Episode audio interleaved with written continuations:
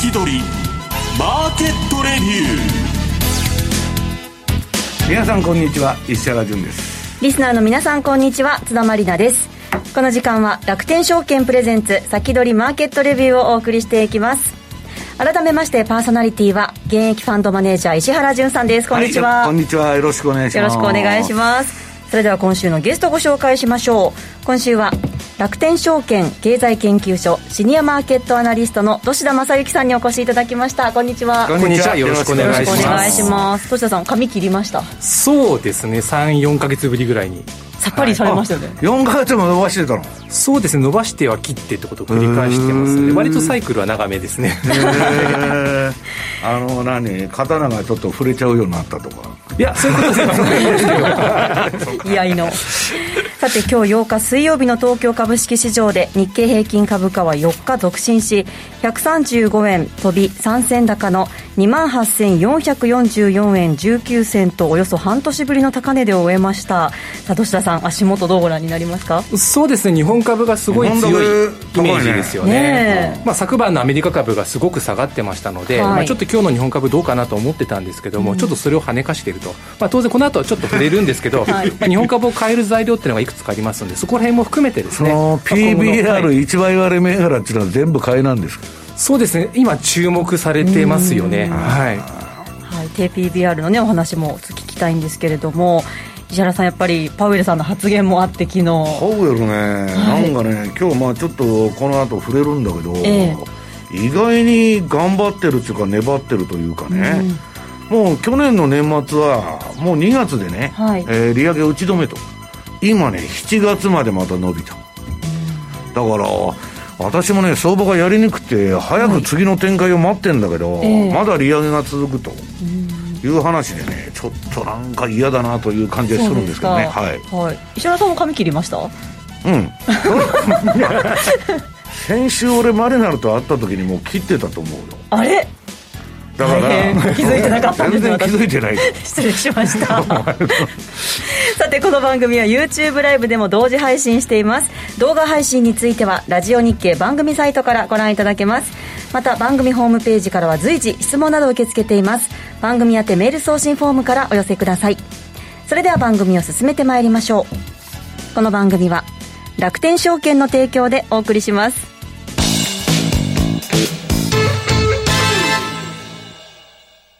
つなぎ売りを活用して株主優待をお得にゲットしよう。現物の買い注文と信用の新規売り立て注文を組み合わせることで価格変動リスクを抑えて株主優待がゲットできるんです。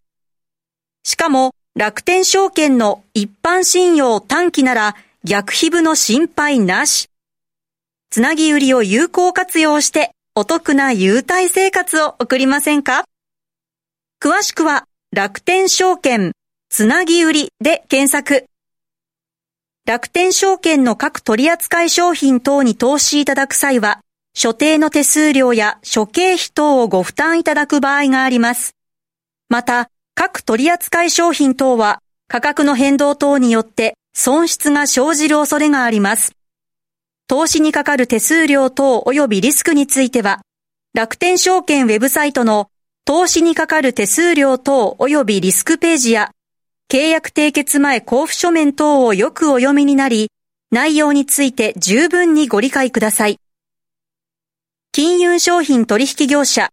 関東財務局長、金賞第195号、楽天証券株式会社。ウィークリーマーケットレビュー。さあ、ここからは楽天証券経済研究所シニアマーケットアナリストの土田正幸さんにお話を伺っていきます。土田さん、今日はどんなお話からでしょうか？そうですね、足元の先ほどの冒頭でも出ましたように、日本株のこの足元の強さ、のまあ背景と、あとは今後のポイント、こういったところをですね、まあ、ちょっといくつかチャートとか資料をお持ちしましたので、はい、まあ、それをもとにお話ししていこうかなというふうに思います。昨日ニューヨークあんだけ下がったんだから、普通はちょっと連動しても良さそうなもんじゃそうですよね。ねよほど強い何か他の力が働いてると。そうですかね。そうですね。まあ、あの、昨年からの日経平均っていうのが、まあ、大体こう、2000円ぐらいの値幅でですね、上げ下げを繰り返したんですね、主に。うん、まあ、大体2万6000から2万8000台ですね。2万6000割り込むと買いが入って、で、2万8000を超えると、まあ、売られちゃうっていうところで、まあ、おおむねですね、この2000円の値幅で、まあ、ずっと動いてきたといったところあるんですけども、ちょっと今週ですね、はい、その2万8000円の、まあ、そのレンジをちょっと超えてきたという形になっています。うんで、チャートでもう確認していきたいんですけれども、えっとですね、日足の、まあ、チャートを持ってきました。はい。でですね、えっと、足元の状況というのが、まあ、先週末の段階で、いわゆる昨年の8月と11月の高値ですね。まあ、ここの2つの、まあ、戻り高値を結んだラインと、あと下値ですね、6月、10月、あと今年の1月。ちょうどこの2つの線で三角持ち合い、三角保ち合いというのをこう形成しつつあったんですね。はい、これが先週末の段階で、この上の方のライン、上限のラインを超えてきまして、まあ一旦この三角保ちを抜けていって、で、今週入ってからもですね、この窓開けで2万8000台を超えてきて、その後もですね、まあ昨日、今日という形で、まあ上値を、まあじりじりと伸ばしているとこれはどうし、騙しの可能性がないんですか？えっとですね、うん、あの、可能性は十分にあると。で、なんでこの、今週に入ってからですね、この3日間のロス探しまるで囲ってるかというとですね、うん、似たような形がですね、昨年の、はい、9月にもあったんですね。はい、では窓開けでポンと節目を超えてきた後ですね、ちょっと上値が重たいような転化がついていくと。で特に今回3本続いてますので、まあ3平先詰まりみたいな。要は抜けて、まあ、じりじり、先詰まり、はい、上げてるんですけど、まあ、思ったほど伸ばしきれてないと、これちょっと前場引け時点のあの状況なので、この3ペ先詰まり感ってあるんですけど、この後5番、ちょっと上値伸ばしてますんで、実は今日のロスト足、もっと形よくなってるんですね。あこの見た目よりもっと良くなってると。で、ね、もしかすると、この3ペ先詰まり感っていうのが、結構打ち消されてる可能性があるので、うん、もしかすると一段高する可能性っていうのは十分残されてるのかなと。まあ、いずれにしてもですね、2万8000円っていう節目を超えてきて、戻り高値を伺ってるっていう状況は変わりはないのかなと。いうふうにこういう動きしてるのは、世界の株式市場の中で日本株だけなんですそうですね、日本株がまあ目立って、まあ、ここ直近の戻りっていうのは強い印象ありますよね。で当然、日経平均だけじゃなくて、次のトピックスの、まあ、資料、こちらもですね、用意したんですけども、まあ、日経平均2万8000超えてきたんですが、トピックスもですね、節目の2000ポイントを超えてきたというところです。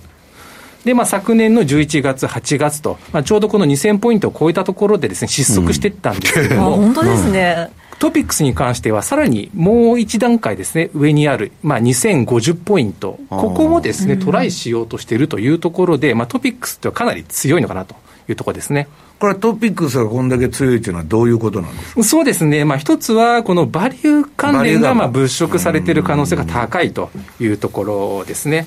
なので、日本株全体というのは、こういった株価の節目をですね、まあ、超えてきて、戻り高値をトライしてはいるんですけども、うん、じゃあ、どこまで日経平均上がりそうなのかというところですね、チャートでまずは探ってみたいと思います。はいはい、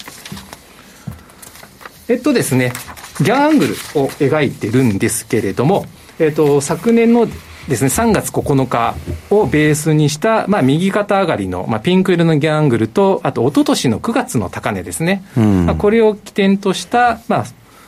まあ、えー、と2021年の11月と、あと昨年の6月、8月、まあ、戻り高値を結んだ、まあ、いわゆるこうトレンドラインってやつですね、俗に言う。で、この2つのですね、ギャングルとトレンドラインが重なるところでですね、株価が結構転換しやすいというところで、うん、まさに今ですね、この水色の線とピンク色の線ですね、ギャングルでいうと 3×1 ラインと、あと2021年の9月と8月の戻り高値を結んだ、まあ、トレンドラインですね、ここがちょうど重なっているところまで、一応目標株価にはタッチしていると。これまでは、あだけどあれか、前の8月17日の時はそこで反転しちゃったんだ。そうですね。で、その後ですね、8月に高値つけて株価下がっていった後、再び株価が戻してですね、その時は 2×1 ライン、ここがですね、上値抑えられていって、再び株価が下げていったというところで、結構ですね、この下向きのトレンドラインとギャングルが重なるところっていうのが一つですね、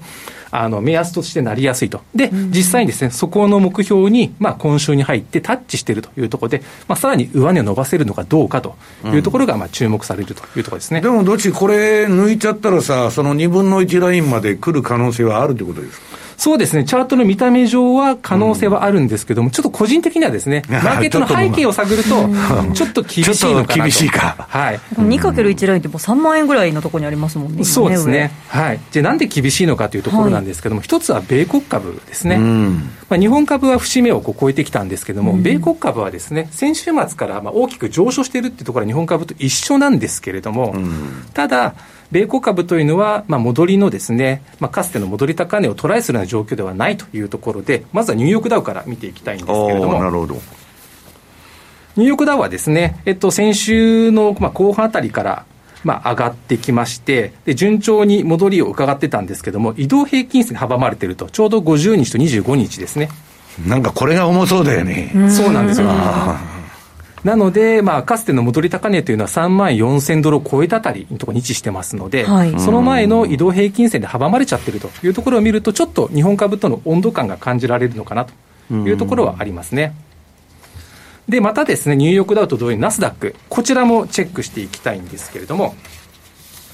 ナスダックもですね、やはり先週の後半ぐらいから株価上がってきてはいたんですけれども、25日移動平均線で跳ね返されちゃってるというところと、あとはですね、昨年の8月と10月を起点とした下向きのギャングルですね、ちょうど上値が 8×1 ラインで押さられてると。ああ、そうですね。いうところで、まあ、節目の突破っていうふうにはまだ言い切れないところなんですね。これ、まあ、ナスダック、このところ元気だったんだけど、1月から暴走して、はいはい、金利がまた上がってきたからさ、はい、なんかちょっと、暗雲が垂れ込めてきた感じになってますよね。そうなんですよね。一方でね、あの、ニューヨークダウの30って超有有料銘柄ばっかりじゃん。はい。それがそんな上値重いっていうのは、ちょっとやっぱり、そんなにいかないかなっていう感じになっちゃいますよね。そうですね。じゃあ、この日米のこの温度差というところですね。うん、まあ、これが多分今後の焦点にもつながってくるかとは思うんですね。いくつかこうポイントとなるものを挙げていきたいと思うんですけども、まずはまあ今まで話しお話ししてきたように、日米のですね株式市場でまあ株価水準にまあ温度差がありますよと。いうところです。で、二つ目ですね、まあ日本株の強さというのが非常に印象的なんですけれども、まあ、直近のこの株高材料と危うさを抱えているというところですね。で、先週末あたりからこういった株高基調って続いて、続いてきたんですけれども、はい、まあ、そのきっかけとなったのが、いわゆるこうアトランタ連銀のこうボスティック総裁ですね、まあ、高派で知られている方なんですけれども、その方がまあ0.25%の利上げ幅ですね、これに賛成すると。3月にもやるかもわからないと。はい。っていうところで、まあ、この方、高派で知られてる方なので、うん、まあ、高派で知られてる方が、まあ、0.5%の利上げ幅じゃなくて0.25%って言ったところが交換されて上がってるんですけども、うん、ただこの方って別に今年の FOMC の、あれですよね、投票権持ってない方なので。な投票権ないとね。はい、で、はい、まあ、0.25、25っていうのはもう予定通りじゃないですか。で、高派なら0.5とか0.75って言って当然なんだけど、まあそれが腰が引けてるから、もうそろそろ利上げも終わりだと思ってた。またパウエルが 出てきて、よくわからないことになってるというのは今の状況ですよね。そうですね。まさに、その0.5%利上げ幅っていう懸念が後退して上がってきたんですけども、それがまあ昨晩のですね、パウエル FRB 議長の議会証言でですね、いやいや0.5もあり得るよみたいなことを言ったところでですね、まあ、昨晩のアメリカ株は下がってると。だから、金曜日にね、まあ、もうあの CPI が出るからあんま出てこないらしいけど、連銀の連中が出てきて、はい、ちょっとハト派なこと言うと、うわーっと毎週戻すのよ、はい、ニューヨークの株って。で、これあのー、何、あのー、実際、ドッシーはどう見てるのあの FRB っていうのは、なんか高派なの、この前ディスインフレって言っとったんですよ。はいまあ、要は、さっぱりわからん、はい、相場の視点っていうのは構図は変わってないと思うんですね。要は景況感とインフレの動向を見極めつつ、じゃあ金融政策どうなるのっていう、この構図は変わってないですね。ただ、年初からの株高局面っていうのは、まあ、どちらかというと、こう、景気が、まあ、そこそこ悪くなると。うん、で、ただ、インフレも順調に鈍化していくので、まあ、早い段階で、まあ、利上げっていうのが打ち止めになって、あわよくば、早い段階で利下げもみたいなところがあったんですけども、ただ2月にですね、発表された、まあ、アメリカの経済指標が軒並み強かったと。で、インフレの鈍化ペースというのもちょっと看板になってきたと。いうところで、まあ、これまで株高の前提となっていた、まあ、シナリオというのが、一旦こう、否定されちゃったような形になってるんで、うん、じゃあ、この先どういうふうになっていくのかまあ、で、それを言うと、データ次第っていうんで、そうですね、シナリオの再構築と いうところを、まあ、辿ってるのかなと。で、昨晩のまあ、パウエル FRB 議長の発言によって、まあ、アメリカのですね、金利が上昇して、為替も、まあ、ドル高、円安になって帰ってくると、まあ、その円安になってる分、日本株のサポートとして機能している面もありますし、あとまあ日本株については、まあ、金融政策面ですね、4月からまあ日銀の新体制スタートするんですけども、まあ、先々週、議会聴取、上田さんのですね、うん、あって、まあ、早い段階で、その金融政策の修正はなさそうだという安心感、ね、いう話になっちゃってるよね、はい、なんか出てくるために、だんだん腰が引けてるっていう評価になってきてるんだよね。というところもまたありますし、あとはですね、冒頭でもその PBR が低いっていう話あったと思うんですけども、はい、まあ、当然これあの、日本株のが抱えている課題ですよね。まあ、要は、いや、それさ、はい、僕みんなに聞いてんだけど、なんで日本株ってそんなそもそも PBR が低いんですか？えっとですね、おそらくですね、稼ぐ力の弱さに今尽きるんじゃないかなって個人的には思ってるんですね。はい、要は、株価割る、まあ、1株当たりの純資産がまあ PBR なんですけども、要は、まあ、当然こう資金調達、まあ、借金とか、まあ、自己資金あったりするんですけど、まあ、基本的には会社が持ってる資産を使って、まあ、企業っていうのはビジネスをして、まあ、利益を出すわけですよね。はい、持ってる資産に対して稼いでる利益が少ないから、要は PR も、あえっと、だけどさ、はい、普通は買いたい価値だから、はい、会社の資産っていうのは、1倍割るってことはね、その会社 M&A したら、儲かりそうな、だってその価値いかにしか評価そういうことですよね。うん、だけど実際には多分その会社買ってもそうならないってことですか。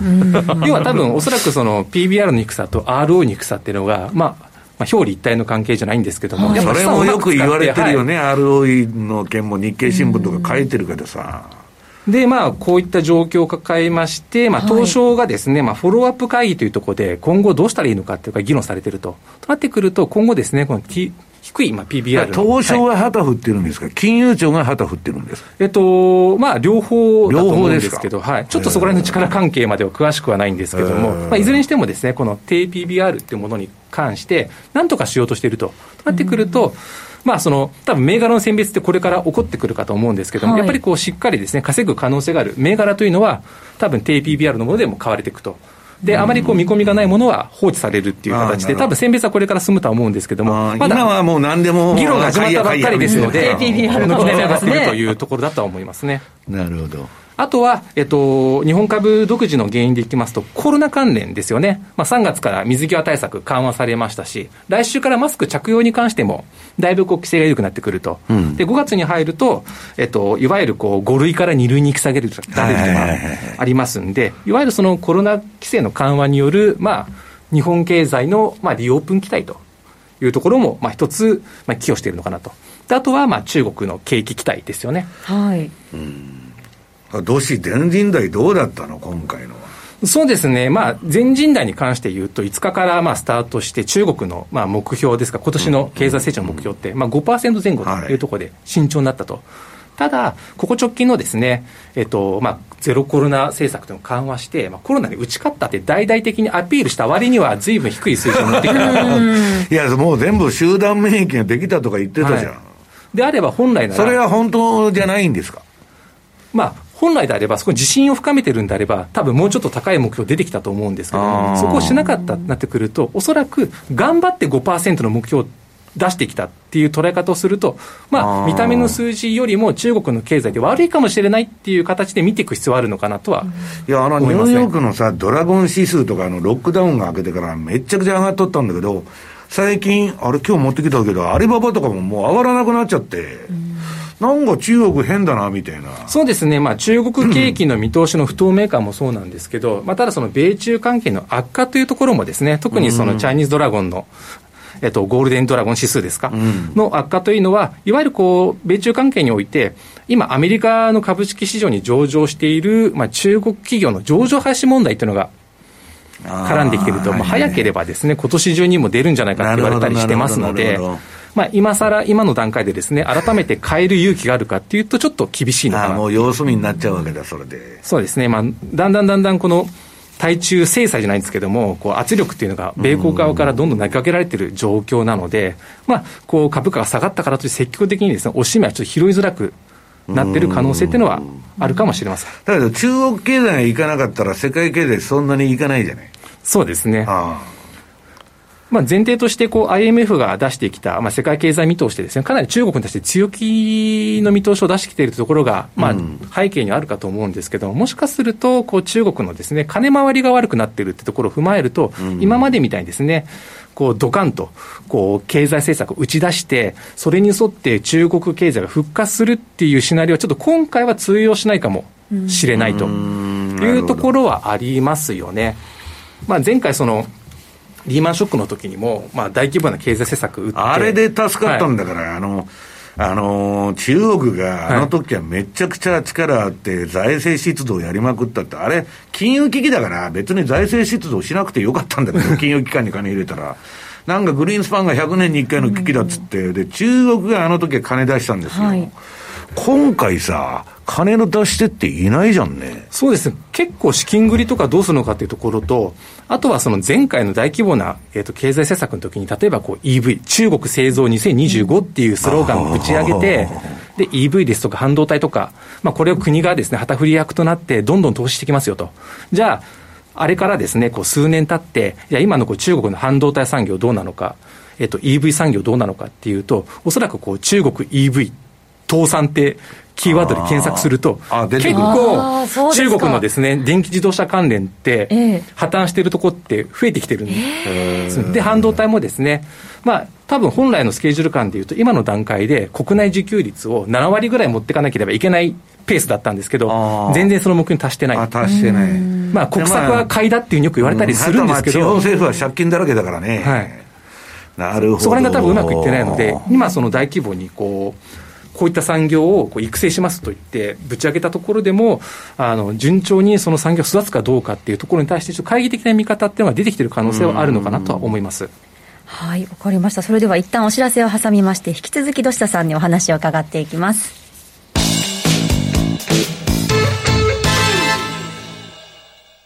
楽天証券なら、お持ちの楽天ポイントで株が買えるのをご存知ですか？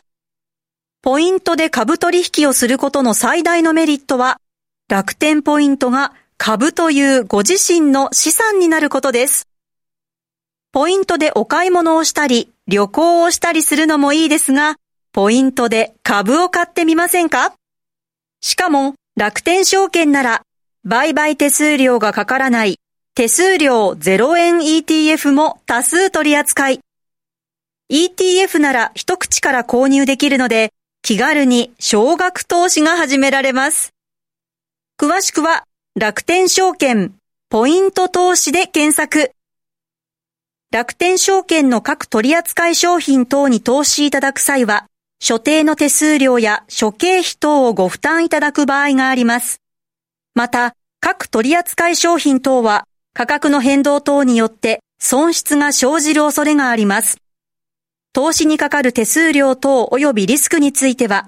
楽天証券ウェブサイトの投資にかかる手数料等及びリスクページや、契約締結前交付書面等をよくお読みになり、内容について十分にご理解ください。金融商品取引業者、